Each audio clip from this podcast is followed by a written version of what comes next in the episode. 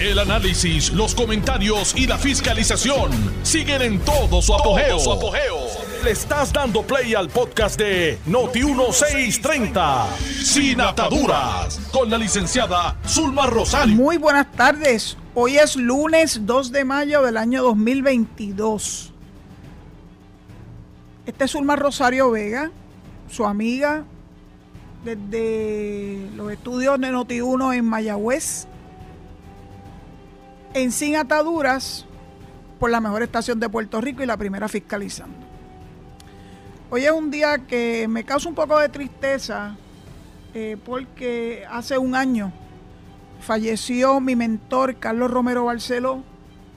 Nunca dejaré de mencionarlo, nunca dejaré de serle agradecida porque fue quien me dio la primera oportunidad como profesional luego de que me graduara de la Escuela de Derecho de la YUPI.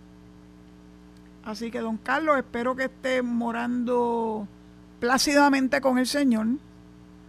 Eh, a su familia siempre eh, mi abrazo solidario a doña Kate, a Melinda y a sus hermanos.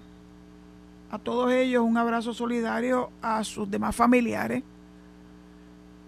porque pues uno siempre los echa de menos. Aunque uno sabe que eso es ley de vida, no deja uno de echarlos de menos. Y aunque uno pueda saber que están en una mejor situación, especialmente de salud, cuando ha trascendido ¿verdad? el cuerpo humano, no deja de ser triste eh, la ausencia. Así no, no podíamos olvidarnos de esto. Estamos recién comenzando mayo, mayo es el mes de la radio, y yo me siento tan feliz de poder utilizar, utilizar este medio para poderme comunicar con ustedes y que ustedes me honren con su sintonía. De verdad que se los agradezco enormemente. A mis compañeros de Noti1, empezando por la gerencia, y todos los demás compañeros de Noti1, mis compañeros talentos, eh, los que están en el control, Hoy un cariño especial a Alejo Rodríguez, al zombie, Mente Maestra y a todos los que están detrás de los controles, que son los que hacen posible que esta transmisión de Noti1 salga nítida al aire. Hoy tengo un invitado especial, cosas de la vida. La semana pasada yo les, les comuniqué que había habido una actividad muy exitosa en Washington. Eh, el 28 de abril, si mi no me traiciona, la persona que tengo en línea me lo corroborara. Eh, veteranos en Washington exigiendo la igualdad. Si hay un grupo de personas que tienen la fuerza moral para pedirle y exigirle al Congreso la igualdad, son los veteranos. Los veteranos de Puerto Rico han librado grandes batallas desde la Primera Guerra Mundial. Eh, el Regimiento 65 Infantería fue reconocido como un batallón e-, espectacular de hombres y mujeres verdaderamente valientes, muchos de los cuales dieron su vida y los que sobrevivieron pudieron recibir su medalla congresional, porque en efecto es, en efecto es eh, una, un reconocimiento, un reconocimiento al, eh, al valor de mis compañeros Tengo pendiente la llamada del coronel. Alejo está haciendo los trámites para conseguirlo. Mientras tanto, les recuerdo que 65 de infantería todavía existe. Los Borinqueniers. Y sé, sé que Puerto Rico le tiene una deuda de toda la vida en agradecimiento por su valentía. El Congreso lo reconoció y yo tengo en línea al coronel Carlos Quiñones, quien va a, hablar conmigo en breve. Coronel, tiene que bajar el radio porque tenemos feedback. Ok, déjame apagar el radio. Por favor, por favor. Luego usted va a poder escuchar la entrevista por eh, Spotify. Así que si lo que quiere es tener ¿verdad? la evidencia de esta entrevista, pues a través de, del proceso de Spotify que hace podcast, ahí lo va a encontrar y para todos los que me están escuchando, lo puedes acceder buscando Noti1 sin ataduras. Así que ahí va a poder escuchar el programa. Coronel, bienvenidos a Sin Ataduras. Muchas gracias por, por estar disponible para dialogar con, con esta servidora. Muchas gracias, Zulma, y eh, un saludo fraternal a ti, a todos tus compañeros y a toda la radio audiencia. Pues sé, porque aunque la prensa en Puerto Rico, como nos tiene acostumbrado, no le dio la cobertura que uno hubiese esperado. De hecho, mezclaron dos noticias, yo lo dije la semana pasada, a mí me gusta leer más allá de los titulares. Mezclaron la noticia, que aunque no está totalmente divorciada ¿verdad? del tema, de que nuestra comisionada residente estaba en un proceso de discusión con Nidia Velázquez para ver si logramos un proceso o un proyecto de consenso que permita a Puerto Rico salir de la terrible condición colonial que a los que nos tienen sometidos desde hace centurias, porque no empezó ahora, esto empezó con España y la continuó ¿verdad? Nuestra nación cuando en 1898 llegaron, llegaron a nuestras playas. Dicho eso, pues yo sé que todos estamos haciendo un esfuerzo, porque este es el momento, el momento histórico eh, que gracias a Dios está llegando, de poder hacer lo correcto para que Puerto Rico logre la igualdad que reclamamos varias veces, pero más recientemente en noviembre del año 2022.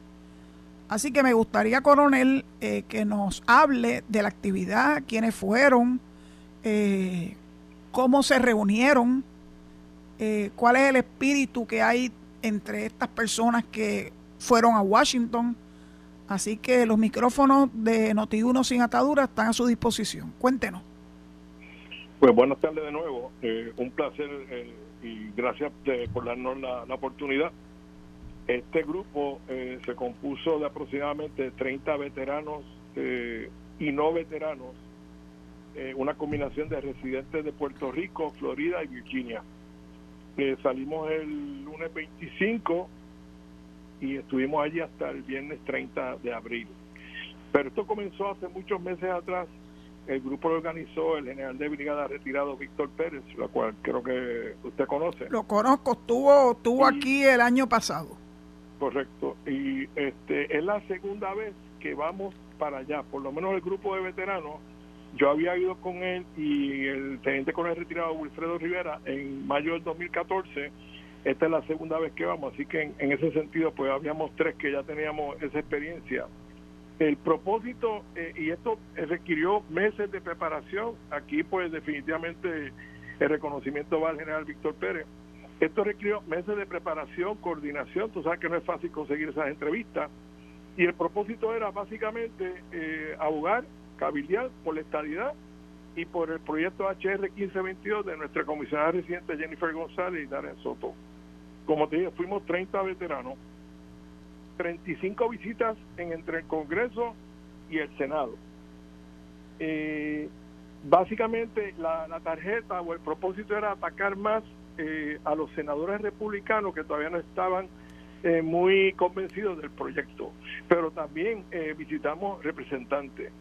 Los highlights de los más importantes que visitamos tiene la representante Elisa McCain, que sabe que es republicana, pero también es hija del fenecido este eh, John McCain, senador McCain. Eh, también visitamos a James Tinofe. Eh, el general tuvo el placer de comandar el grupo de Steny Hoyer, que es el, chairman de House Majority Leader. Reed Scott. también Este, visitamos a la representante Adam Smith, esa me tocó a mí, que es el chairman del, del Services and Services Committee. Eh, más? Eh, Nancy Pelosi también la visitamos. Eh, Thomas Clinton, no tiene nada que ver con el de aquí, eh, y etcétera. Ok, de los 30 dividimos cinco grupos.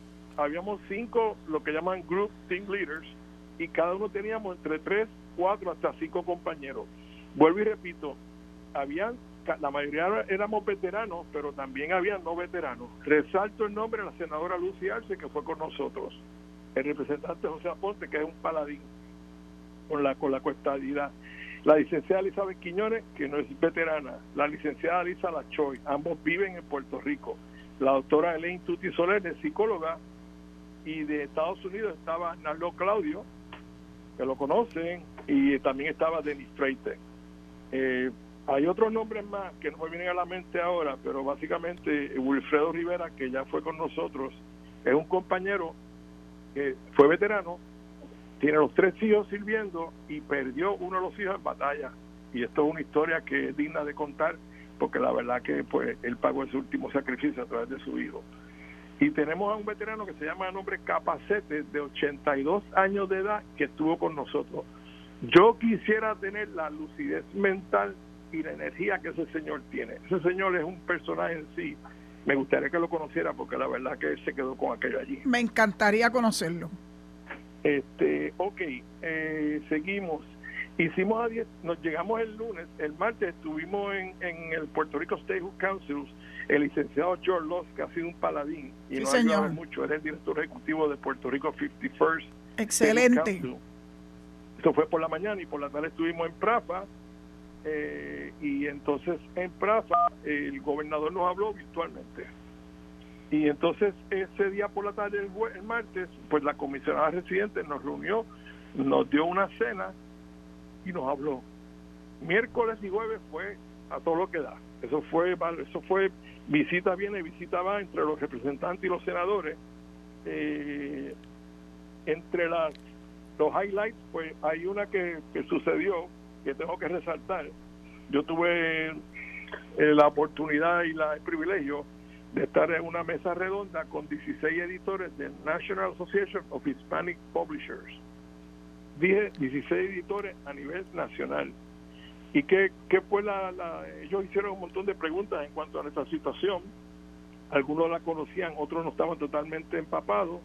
Aquí estuvo George Ross, este servidor y un compañero, y básicamente la idea era llevar nuestra, eh, que ellos estuvieran bien eh, aware, bien alerta de nuestra situación colonial que vive Puerto Rico, el trato desigual, toda la discriminación que han hecho, hasta hablamos de la decisión de la Corte Suprema hace dos semanas, esto también se cubrió. Excelente. Y, y básicamente ellos se comprometieron a llevar nuestro mensaje de desigualdad y la lucha que nosotros tenemos por ya acabar con esta colonia, con este disparate, porque esto es lo que es un disparate, y básicamente eh, ellos contactar a la diáspora boricua que está en Estados Unidos, pero también a la población hispanoparlante. Y eso yo lo resalté mucho en una entrevista que me hicieron por separado que yo te envié. No sé si la has visto. Esa entrevista fue la que le realizó una periodista de Delaware. Correcto, son, es un eh, matrimonio español que tienen, son, son españoles residentes en Delaware y tienen su propio medio que se llama Hoy en Delaware y ellos pertenecen a este National Association of Hispanic Publishers. Excelente. ¿Qué otros estados estuvieron representados en esa reunión? Me refiero a, a los publishers.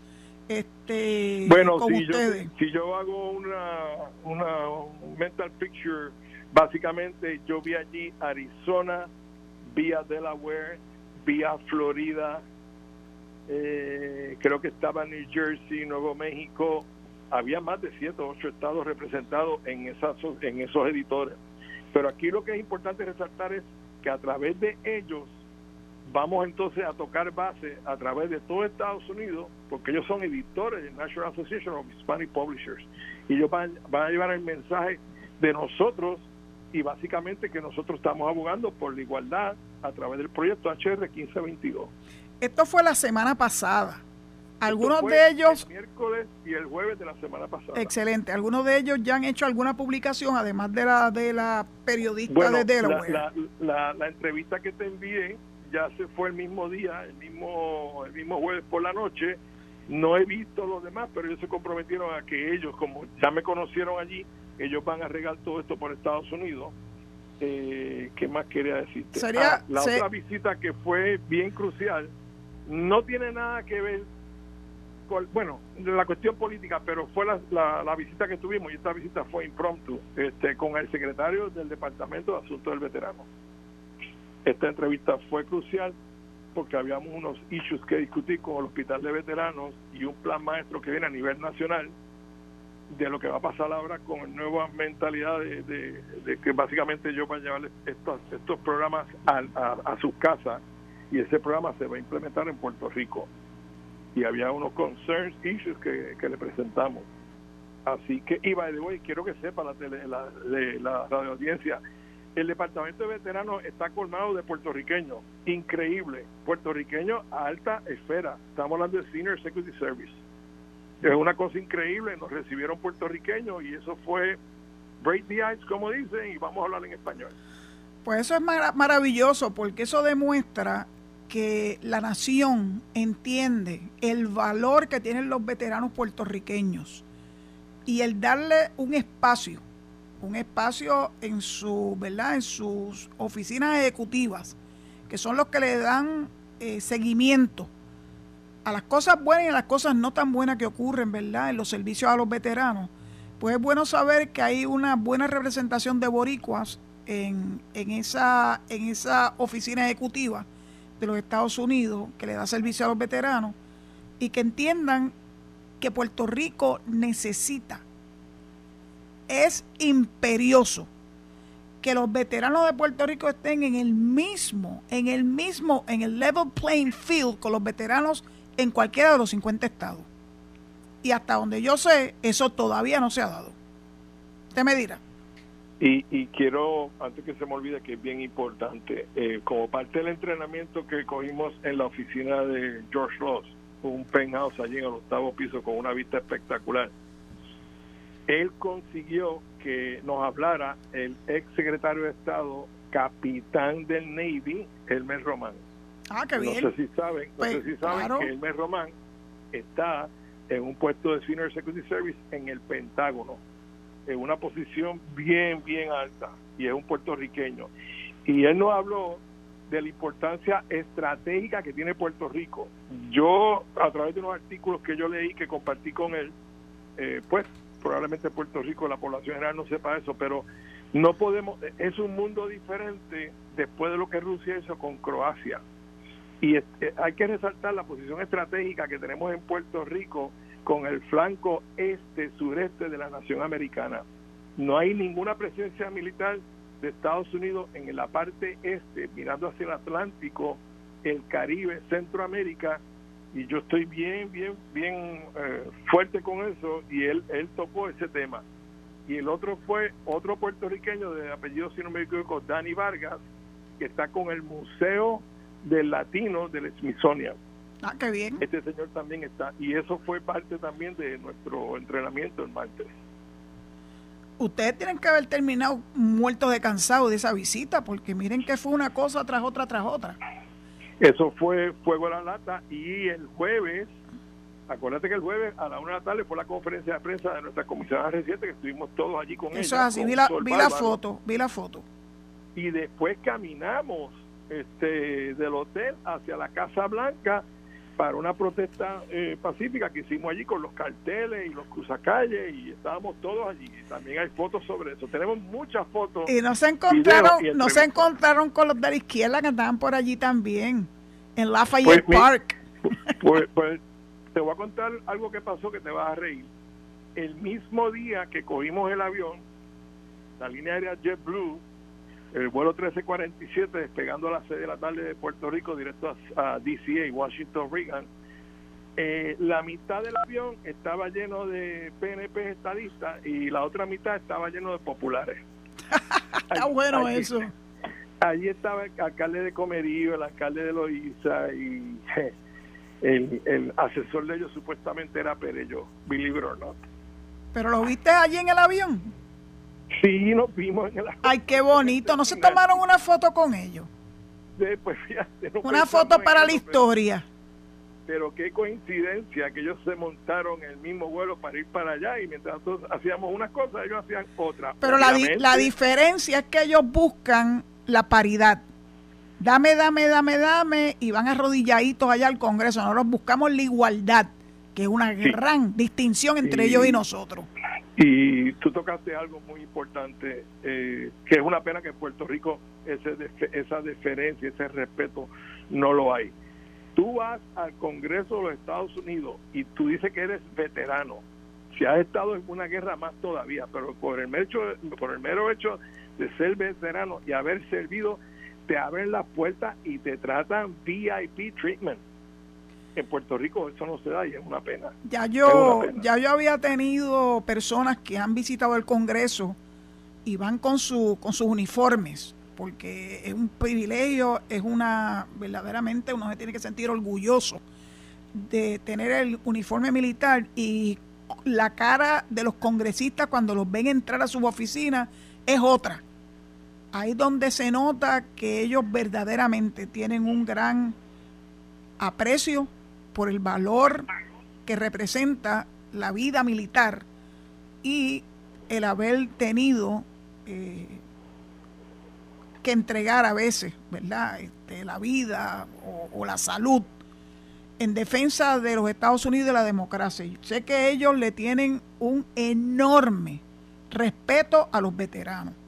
O sí, eh, en mi caso, no te dije un poquito de mí, serví 34 años, empecé como un E3, un, enlistado, eh, way my way up hasta coronel, tuve el privilegio de comandar la base aérea Muñiz, eh, soy piloto, todavía sigo ejerciendo como piloto, pero yo era instructor de piloto de combate y de transporte, tuve el placer de comandar la base aérea Muñiz y tuve tres veces movilizado voluntariamente lo que llaman Operation Joint Force, que íbamos a Alemania y de Alemania pude volar a los Balcanes, Tuzla, Sarajevo, Pristina, y era una zona hostil, eh, pero gracias a Dios pues no tuvimos problemas en cuanto a que nos dispararan y algo, pero tuve tres veces allá y, y para mí ha sido un honor servir y sigo sirviendo en calidad de voluntario con la patrullera civil.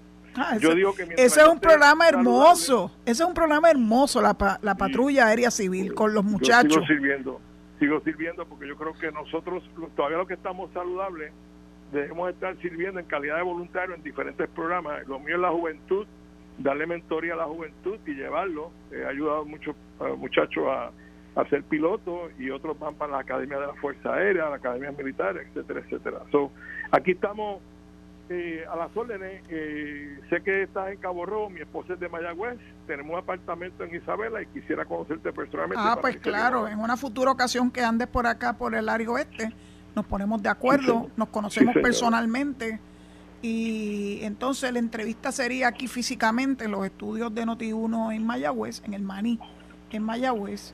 Será, yo me sentiré más que emocionada de poder estrecharle la mano y darle un abrazo a alguien que le ha servido a nuestra nación honrosamente y que continúa en esta lucha a favor de que haya igualdad para todos los puertorriqueños, pero muy especialmente para los veteranos. Muchas gracias, coronel, por su participación y esta es la primera de yo sé que de muchas. Y gracias, y quiero resaltar de nuevo la, la labor en equipo que hicimos, liderada por el Víctor Pérez, veterano y no veterano, en una causa común, residentes de Puerto Rico y residentes de Florida y Virginia, en una causa común por la igualdad, que es lo que nos mueve a todos. Así que Dios la bendiga y muchas gracias por Igualmente, Dios lo bendiga, Dios lo proteja siempre, usted y a los compañeros, y sé que van a ser, esta va a ser la primera de muchas conversaciones, eh, porque hay mucha tela donde cortar. Eh, bueno, la radio pues tiene unas limitaciones de tiempo y Alejo ya me estaba haciendo señas de que, tengo que entregar el micrófono, así que nuevamente me despido de usted dándole las gracias, gracias, más expresivas por su participación. Que Dios lo que Dios lo bendiga y lo proteja. Buenas tardes, gracias. Buenas tardes, coronel. Alejo, nos fuimos. Estás escuchando el podcast de Sin Atadura. Sin Atadura. Con la licenciada Zulma Rosario. Por Noti1630. En el Congreso de los Estados Unidos es crucial, crucial. Así que nuevamente al general Víctor Pérez, a su grupo de trabajo, entre ellos al coronel Carlos Quiñones, que acabo de entrevistar. Eh, mucho éxito. Yo sé que vienen muchísimas otras actividades en Washington el problema es que se hacen actividades importantes en Washington. De hecho, eh, esa actividad de los veteranos, eh, yo les comenté que la metieron en el. La, la envolvieron para que no saliera a la luz pública de forma destacada en la noticia de, de las reuniones entre Jennifer y Nidia Velázquez, que reconocemos que son reuniones muy importantes y que rogamos a Dios que se dé el consenso deseado. Pero en esa noticia, eh, cuando yo la leo, pues yo leo las noticias, no, no, no se queden en el titular, se lo he dicho muchas veces. Ahí incluyeron lo de la visita de los veteranos, como una notita al calce. Lo que pasa es que los que saben de esto saben que los veteranos les abren puertas las puertas del Congreso le son abiertas de par en par por el respeto tan grande que tienen los congresistas hacia los veteranos, porque los veteranos son los que mantienen, son el sostén de la democracia. Y naturalmente muchos de ellos son veteranos o son hijos de veteranos o son parientes de veteranos y los trata con el mayor de los respetos. Eh, yo recuerdo que cuando estuvo el año pasado aquí el general Víctor Pérez, me contó que entró a la oficina de un congresista y cuando lo vio llegar en full, full military uniform, se paró como un resorte. Y lo que le dijo fue, es un honor para mí conocerlo. Normalmente eso lo diría la persona invitada al congresista, pero esto fue al revés. El congresista se paró, lo saludó y le dijo que era un honor recibirlo en su oficina. Para que usted entienda la importancia de la inserción de los veteranos en esta lucha por la igualdad. Aparte de que ellos tienen una lucha impresionantemente grande en Puerto Rico porque los servicios a los veteranos no están a la par con los que reciben los veteranos en los Estados Unidos, en los 50 estados. Así que yo sé que estas actividades van a tener una gran repercusión y no me extraña que parte de que se estén alineando los planetas allá en Washington tenga que ver, tenga mucho que ver con la presencia de este grupo de veteranos allá en Washington la semana pasada. Gracias a Dios. Gracias a Dios que todo el mundo se está moviendo. Aquí no nos vamos a quedar cruzados de brazos. Eh, la izquierda siempre hacen algún tipo de alarde allá eh, pero nunca nos dijeron con quién se reunieron y cuál fue el efecto de sus reuniones, que no fuera un photo op. Eh, pero bueno, qué bueno, qué bueno que está yendo todo el mundo allá, bastante que criticaron a la delegación congresional y sus carteles, y ellos terminaron haciendo exactamente lo mismo. La fuerza moral de esta gente está en el piso, porque no, no entienden se burlan. Yo leo mucho lo que tienen que decir, aunque no lo sigo, los leo. Eh, la izquierda de Puerto Rico y cómo se burlan eh, de la mayoría de los puertorriqueños que somos estadistas. Pensar que ellos creen que van a convencer al pueblo de Puerto Rico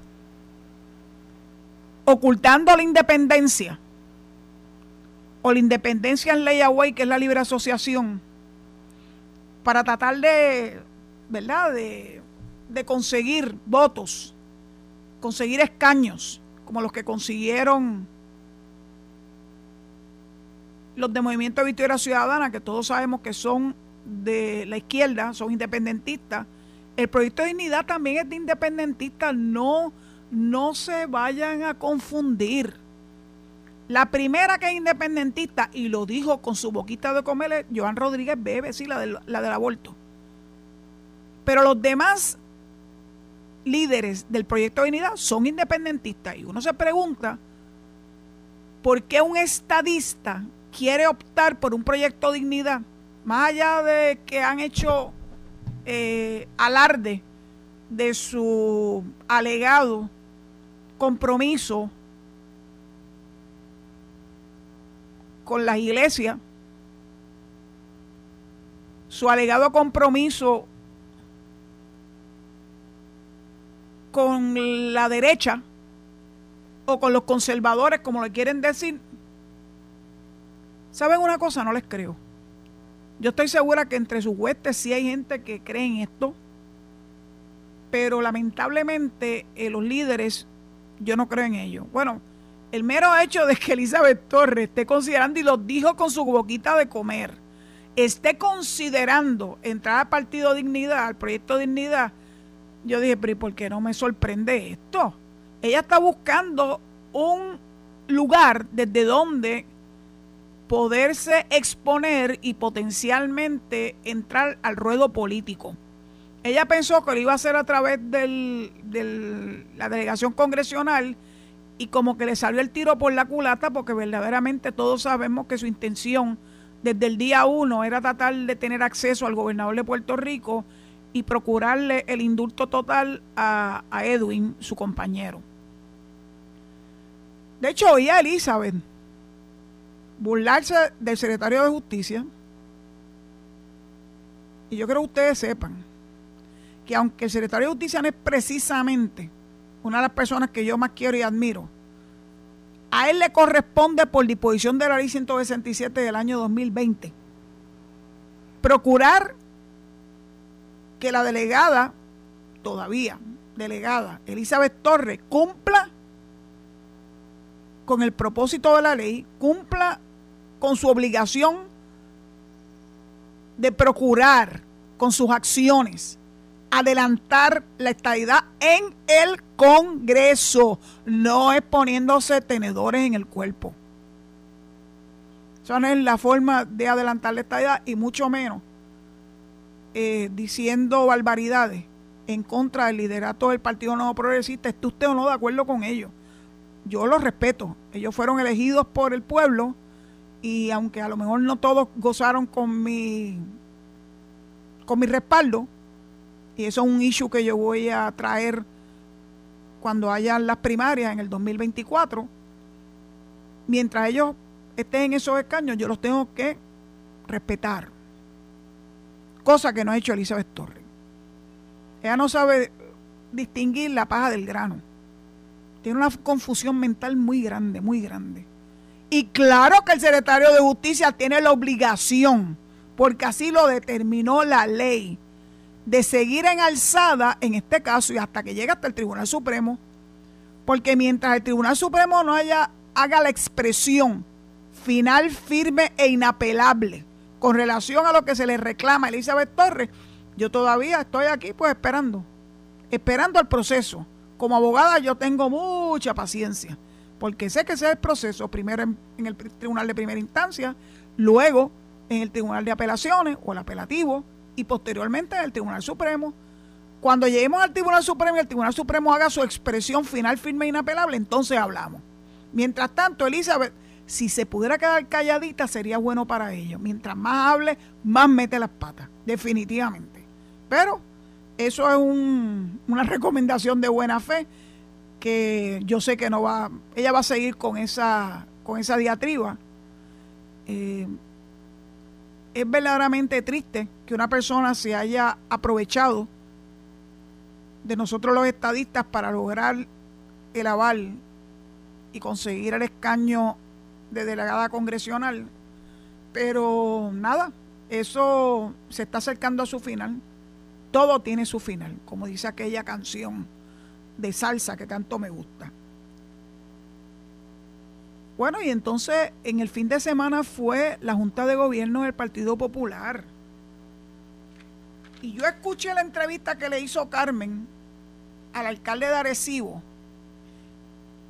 Y yo estoy convencida de que la pugna interna en el PPD sigue vivita y coleando, aunque ellos quieran presentarnos otra cara distinta de esto. Not true. La periodista Gloria Ruiz Cuilan en el periódico de hoy, la página 6, dice que el PPD define sus prioridades y se distancia de controversia. Y el primer párrafo dice que el PPD se enfocará ahora en la reorganización, empezando por los pueblos en los que hay polémica. Pues si hay polémica es porque eso no se ha resuelto. Y todo el mundo escuchó a Charlie Delgado decir que todavía hay issues que resolver en el Partido Popular y a, Tatito ripostarle diciéndole que como tú aspiras a ser presidente del partido, eh, no estás dispuesto a firmar la pipa de la paz, que es lo que ellos están tratando de lograr.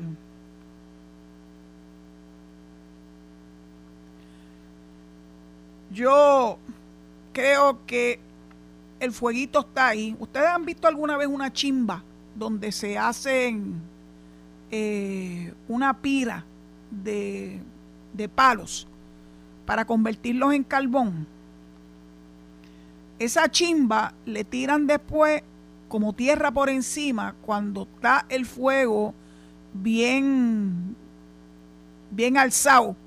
Le tiran como tierra por encima para crear entonces como un horno es donde se hace finalmente el carbón yo tengo la impresión de que el Partido Popular intentó en la chimba de la pava, tirarle tierra por encima para que la gente no vea que hay un fuego ardiendo allá abajo. Y es el, el fuego de la polémica interna del Partido Popular. Miren, es que de verdad que José Luis Dalmau, uno tiene que, uno tiene que mirarlo y morderse la lengua y no decir otras cosas.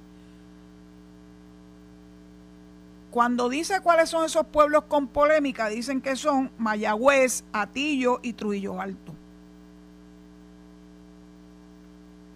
Dalmau dice que él habló con el alcalde de Trujillo Alto, el desaparecido, que se supone que ahora en mayo responda a una solicitud de la Asamblea Municipal del municipio de Trujillo Alto para que dé cara, pero eh, Dalmau dice que él sigue trabajando. Bueno, parece que está trabajando en la chimba esa, allá escondidito, como el topo, debajo de la tierra, porque nadie lo ve, nadie lo ha visto.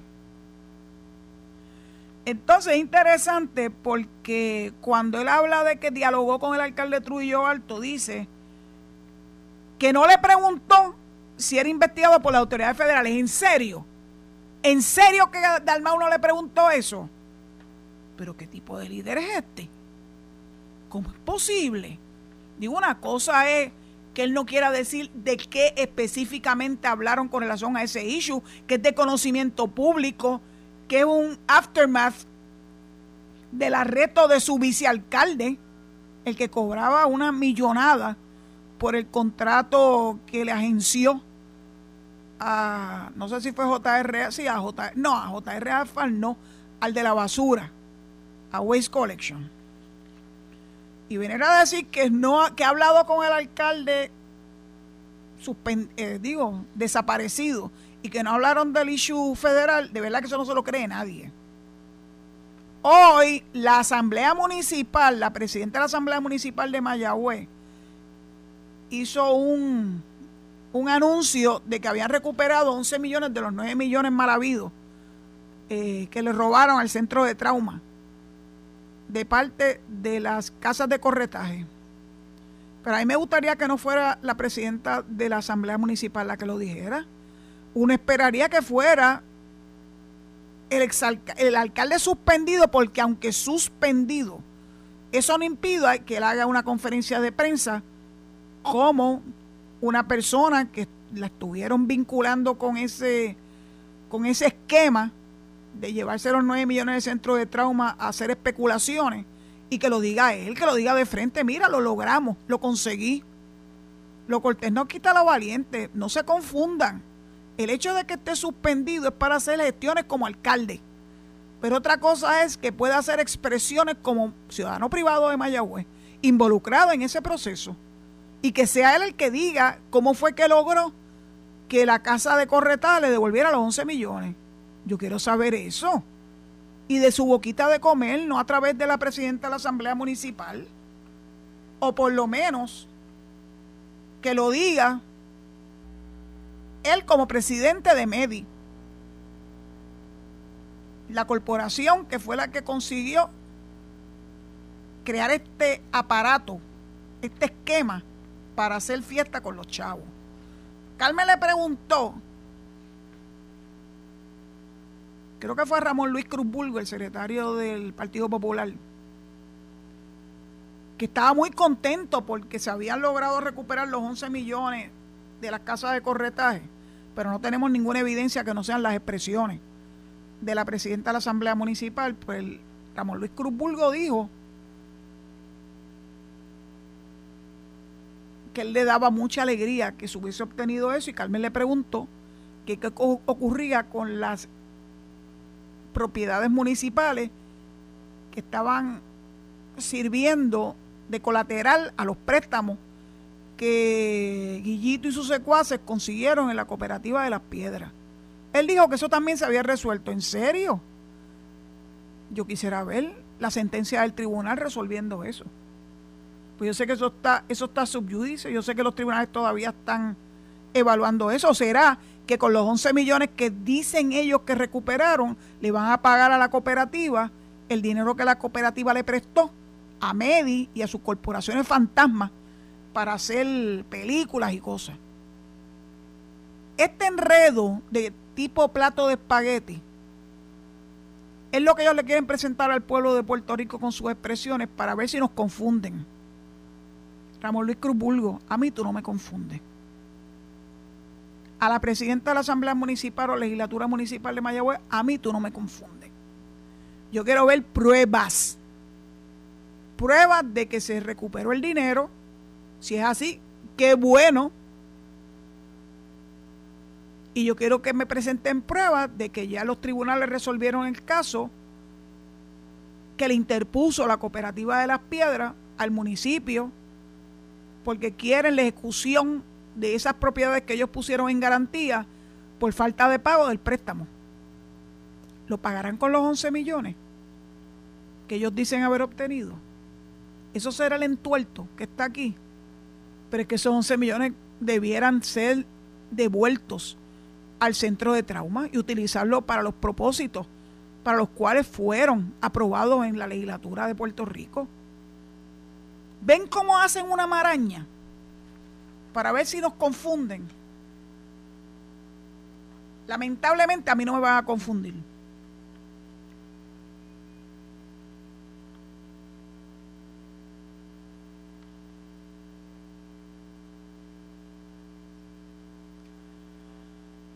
Miren esto, todavía no he terminado con el con la con la historia de Gloria Ruiz Quillan sobre el Partido Popular. Cuando todavía le estaba preguntando sobre José Luis eh, Cruz Cruz, el alcalde que no sabemos si existe todavía de Trujillo Alto, dijo que le causa malestar que sus correligionarios hicieron sus señalamientos públicos antes de comunicarse con él o con algún organismo del PPD. La pelea, la pelea que todavía existe. Acuérdense que está con una capita de tierra y la chimba abajo ardiendo. Tienen mecanismos, tienen mi teléfono, saben dónde yo vivo. Tienen mecanismos internos para discutirlo, como la Asociación de Alcaldes. Le respeto sus expresiones y lo voy a atender como corresponde. También cuestiono la conducta de quienes critican a la pava. esta, esta cita está chévere. Si la mitad de la energía que consumen algunos del partido en fiscalizar al Partido Popular la canalizaran en fiscalizar al gobierno, probablemente veríamos otros resultados. No sin antes aclarar que nunca le han molestado las críticas, sino los canales para hacerlo, porque algunos prefieren ir a los medios. Como presidente del partido, yo invito a los populares a que observen quiénes quieren unir y construir dentro del Partido Popular. Y quieres, quieren dividir y destruir al Partido Popular, porque al final los populares son los que votan y son los que escogen a los candidatos en las primarias y rechazan a los candidatos en las primarias. Las piazadas vimos buenos ejemplos. Pues entonces, ¿firmaron el acuerdo de paz o no lo firmaron? Porque estas expresiones de él no me dan la impresión de que este de que estos issues levantados por líderes del Partido Popular se hayan resuelto. Los escondieron debajo de la chimba. Le tiraron tierra por encima para que le hagan creer ustedes, o se hagan, ustedes crean que genuinamente aquí no ha pasado nada y que todo esté en paz y que la reorganización de Mayagüez está viento en popa este, y que van a reorganizar presumiblemente los municipios que tienen problemas, los municipios que tienen pugnas internas. Entre ellos, Trujillo Alto y Mayagüez.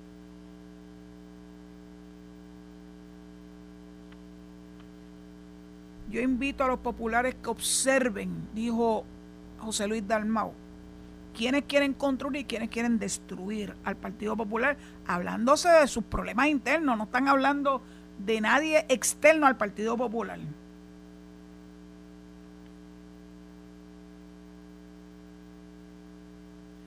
Todavía están mangoneando con la reforma electoral. No le, nunca les quitaré el puño a la cara que alegadamente esa era la ficha de tranque para no aprobar el nombramiento de Larry Selhammer. Estamos a un año y estamos entrando en el quinto mes. Ya la semana que viene sería el quinto mes, un año cinco meses de que ellos tengan la mayoría pírrica en la Asamblea Legislativa y todavía no hay un proyecto de reforma electoral. Excusas y más excusas. Puerto Rico le tiene que reclamar al Partido Popular que se ponga a trabajar, especialmente en la legislatura. Se han dedicado a mangonear, se han dedicado a issues que no son los issues que le interesa al pueblo, se han dedicado a pelear entre ellos, se han dedicado a entretenernos en el ring de boxeo para que no tengamos que pensar en su falta de obra, en su falta de expresión legislativa seria.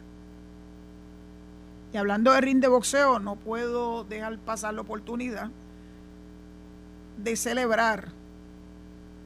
Y aunque yo no veo peleas de boxeo, sí lo leí en el periódico round por round. A Amanda Serrano, porque hizo un trabajo que dicen los que saben de eso, la vieron ganar y que lo que procede ahora es que reclame una revancha. Paco Valcárcel, mi amigo, dice que no pueden ni pretendan que sea esa revancha venga a Puerto Rico. Pues mire a donde la quieran celebrar en la cochinchina. Amanda merece que le den esa revancha para que le demuestre al mundo lo que le demostró a los que estuvieron observando la pelea de que ella fue la ganadora. Así que dicho eso, ya Lejito me está haciendo señales que tengo que entregar el micrófono a veces se me hace difícil. Eh, pero si Dios lo permite, estaré aquí con ustedes mañana a las 4 de la tarde en Sin Atadura, recordándole que inmediatamente viene Enrique Quique Cruz en Análisis 630 y posteriormente a las 7 de la noche Luis Enrique Falú en el Pique de Falú. Será hasta mañana si Dios lo permite. Cuídense mucho. Eh, no hagan no hagan cosas que después las tengan que lamentar. Así que hagan lo que les corresponde hacer con mesura, con responsabilidad, para que mañana podamos seguirnos escuchando aquí en Noti1, la mejor estación de Puerto Rico y primera fiscalizando. Será hasta mañana si Dios lo permite. Esto fue el podcast de Noti1 630, sin ataduras, con la licenciada Zulma Rosario. Dale play a tu podcast favorito a través de Apple Podcasts, Spotify, Google Podcasts, Stitcher y notiuno.com.